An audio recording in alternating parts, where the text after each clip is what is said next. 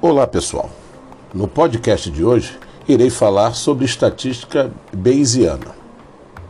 Bem, alguns dias atrás acordei com a mensagem de um amigo muito querido que hoje vive no Canadá, Bruno Lima.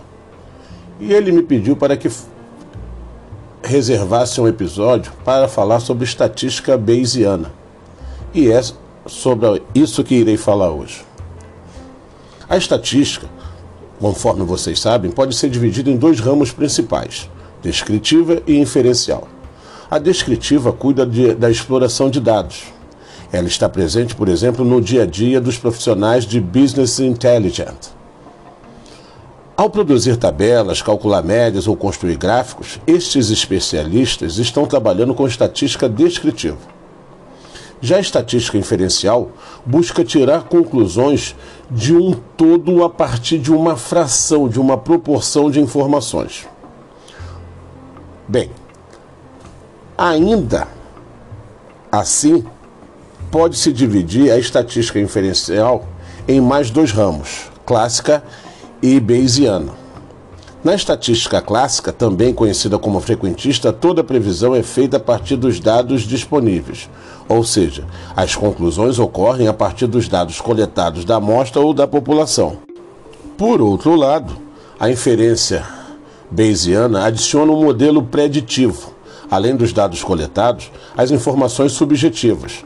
Neste caso, o pesquisador admite a existência de algum conhecimento que os dados coletados não dão conta de prever e que podem fazer diferença para a previsão.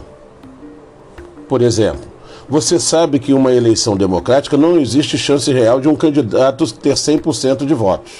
Então, na inferência bayesiana, você pode incorporar essa informação ao modelo.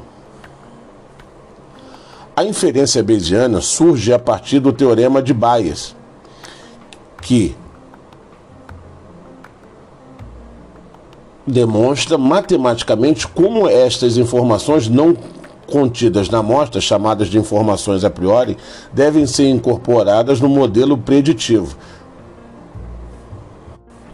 Assim, de maneira simplificada, a leitura da fórmula é probabilidade de A acontecer visto que B já ocorreu.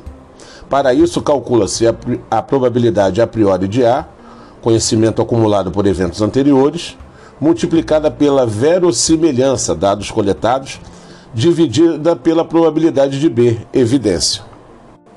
Assim, nós observamos que o problema fundamental da estatística é a inferência. Dados são coletados e a partir deles desejamos fazer declarações, ou inferências, se você preferir, sobre uma ou mais características desconhecidas no mecanismo ou processo que deu origem aos dados observados. A inferência estatística lida com o problema de tirar conclusões sobre quantidades não observadas a partir dos dados numéricos. Tenha sempre isso em mente. E tais quantidades não observadas podem ser de duas naturezas: quantidades que não são diretamente observáveis, tais como parâmetros que governam o processo hipotético que produz os dados observados, e quantidades potencialmente observáveis, tais como observações futuras de um processo. A, a questão acima pode ser resolvida utilizando-se tanto a inferência clássica frequentista quanto a inferência baiense. Ou melhor, Bayesiana. Mas um exemplo muito clássico da utilização da estatística Bayesiana está no caso do avião AF447 da Air France. Não sei se vocês lembram desse, desse episódio. Então, a seguir, irei repassar um texto que foi publicado pelo MIT, que diz o seguinte: Após mais de um ano de buscas sem sucesso, as autoridades chamaram em um grupo de elite de estatísticos. Trabalhando com suas recomendações, as equipes de buscas encontraram os destroços em apenas uma semana e a equipe relata. Nas primeiras horas da, da manhã de 1 de junho de 2009, o voo AF447 da empresa francesa Air France com 228 passageiros e tripulantes a bordo, desapareceu durante tempestade sobre o Atlântico durante um voo do Rio de Janeiro para Paris.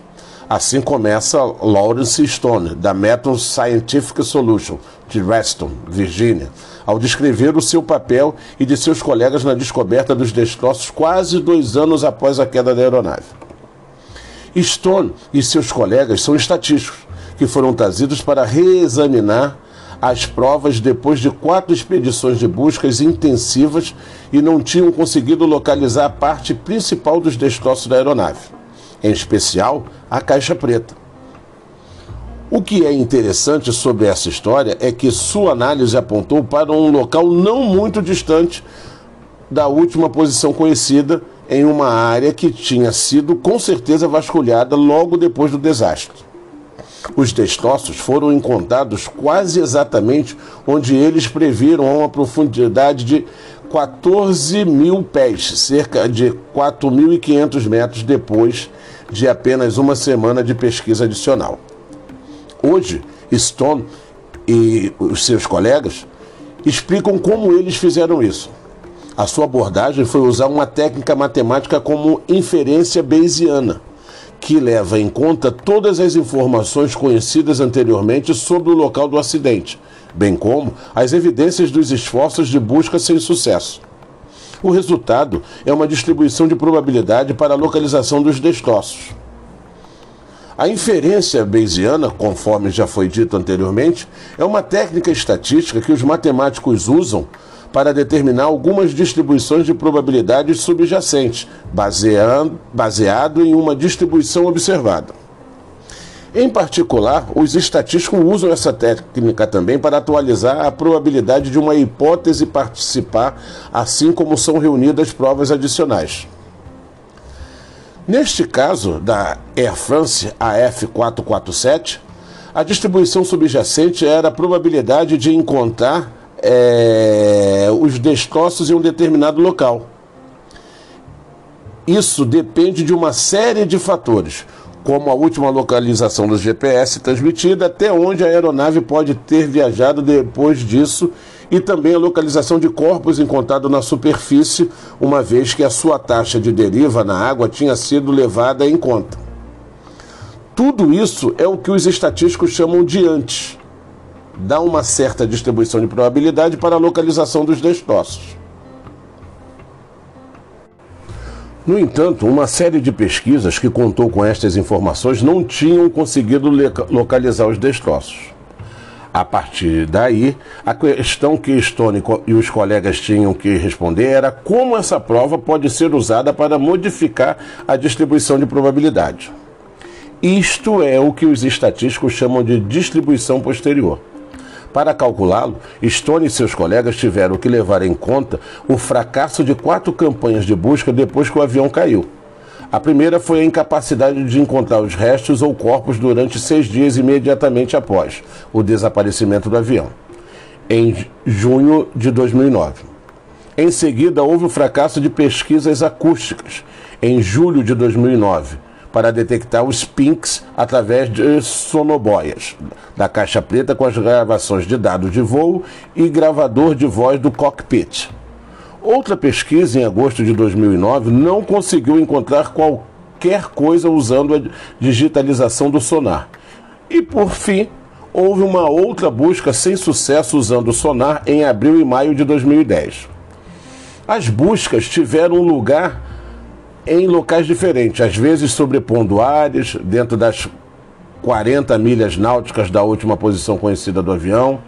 Estas áreas foram calculadas com base na localização dos destroços e corpos, calculados os efeitos das correntes marinhas e do vento.